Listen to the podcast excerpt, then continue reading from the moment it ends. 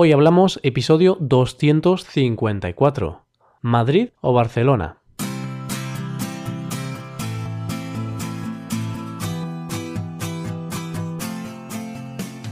Bienvenido a Hoy Hablamos, el podcast para aprender español cada día.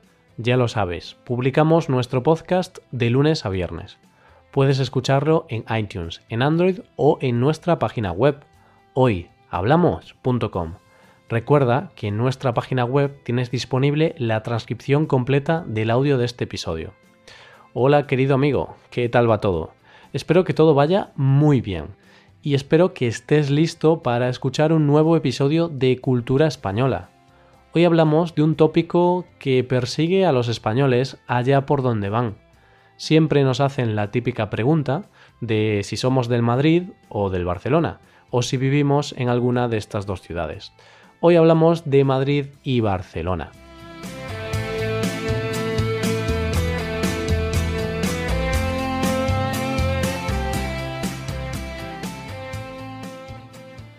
Es probable que tú también hayas caído alguna vez en la trampa, en la pregunta fácil. La primera pregunta que mucha gente le hace a un español cuando lo conoce.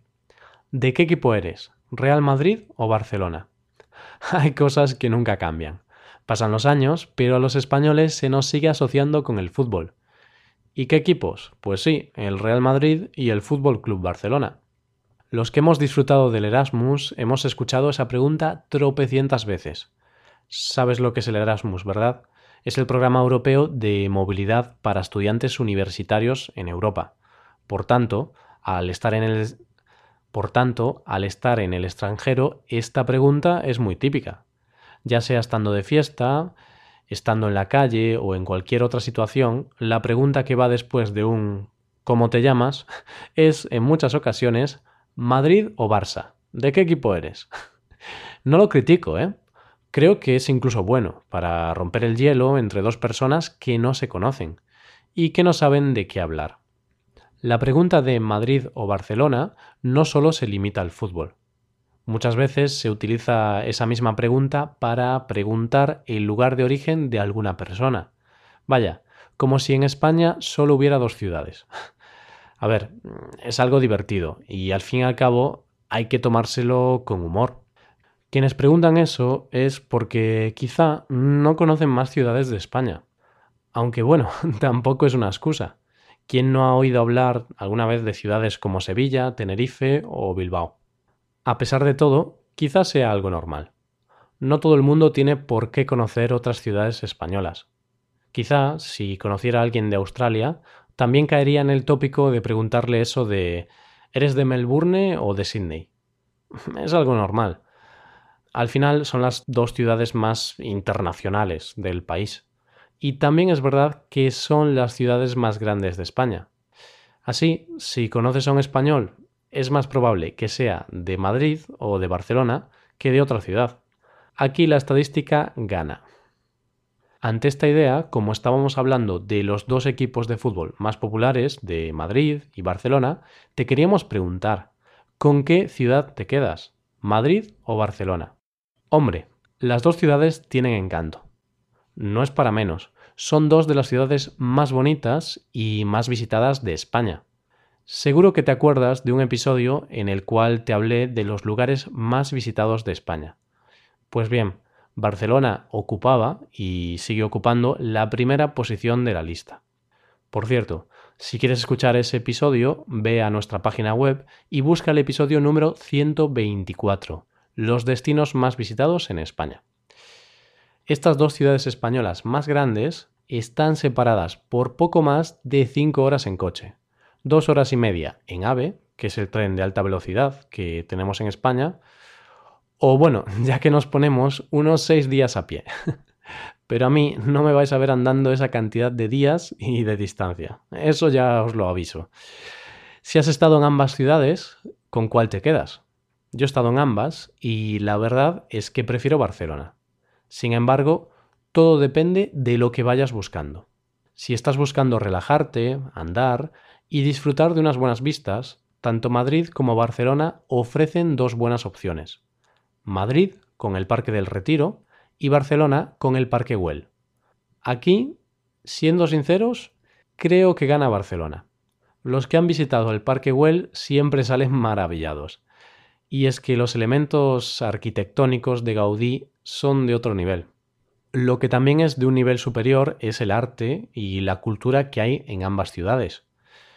En este caso diríamos que gana Madrid, pero Barcelona tampoco se queda atrás, con museos como el Picasso o el Museo Nacional de Arte. Digo que quizá aquí gana Madrid debido al maravilloso Triángulo del Arte. Este Triángulo del Arte se encuentra en el centro de Madrid y está formado por el Museo del Prado, el Museo Reina Sofía y el Museo Thyssen. Vaya trío. Aquí los amantes del arte disfrutan como niños pequeños. Mucho arte concentrado en tan solo unos metros de distancia. Quizá no tiene tanto arte, pero una buena playa también ofrece buenas vistas, especialmente al atardecer. Pues este es otro punto del que te quiero hablar en la batalla entre Madrid y Barcelona. En este caso gana y por goleada Barcelona.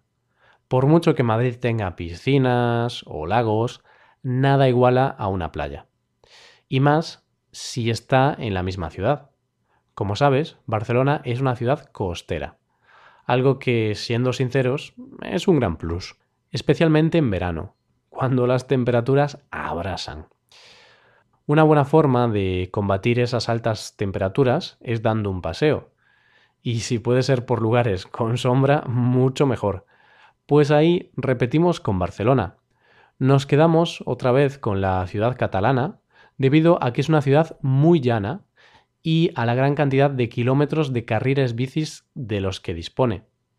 En Barcelona puedes ir de una punta de la ciudad a otra sin cansarte demasiado. Mm, vale, quizá exagero un poco.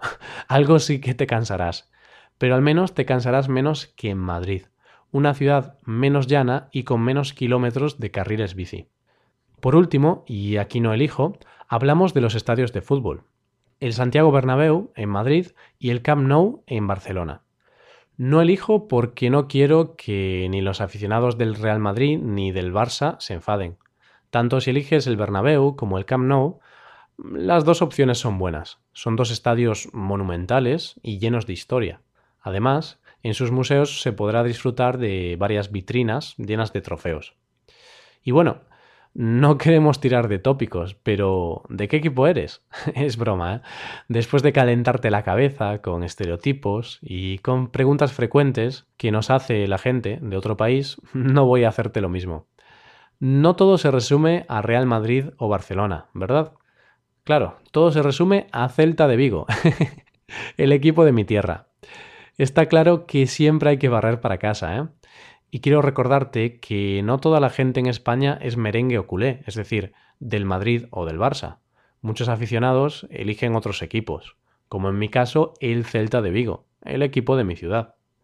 De esta forma llegamos al final del episodio de hoy. Espero que te haya gustado. Aquí nos despedimos. No obstante, antes de acabar, debes saber que el 1 de febrero vamos a lanzar un nuevo servicio en nuestra web. Este servicio será una suscripción mensual con la cual tendrás acceso a material adicional para cada episodio del podcast. ¿Qué significa esto? Pues que por ser suscriptor premium podrás acceder a un PDF con la transcripción del podcast, explicaciones de algunas expresiones o vocabulario usado en el podcast y algún ejercicio relacionado con el tema tratado en el episodio. También tendrás otras ventajas que anunciaremos en los próximos días. Esto también significa que a partir del 1 de febrero la transcripción del audio dejará de ser gratuita. Ha sido una decisión difícil, pero necesitamos ingresar algo de dinero para poder mantener este ritmo de creación. Si no tenemos ingresos, mm, no podremos seguir creando el podcast. El podcast siempre será gratuito. Siempre nos tendrás de lunes a viernes para aprender español pero la transcripción estará disponible solo para suscriptores premium. Esto es necesario para poder tener un podcast sostenible, para que podamos estar creando este podcast durante muchísimos años. Y por último, tendremos una oferta especial de lanzamiento durante el mes de febrero, así que estate atento para hacerte suscriptor premium de nuestro podcast a un precio especial. En los próximos días lo verás anunciado en la web. Y aquí acabamos. Nos ayudarías mucho dejando una valoración de 5 estrellas en iTunes. Y recuerda que puedes consultar la transcripción completa de este podcast en nuestra página web hoyhablamos.com. Volvemos mañana con un nuevo episodio de Expresiones Españolas. Pasa un buen día. Hasta mañana.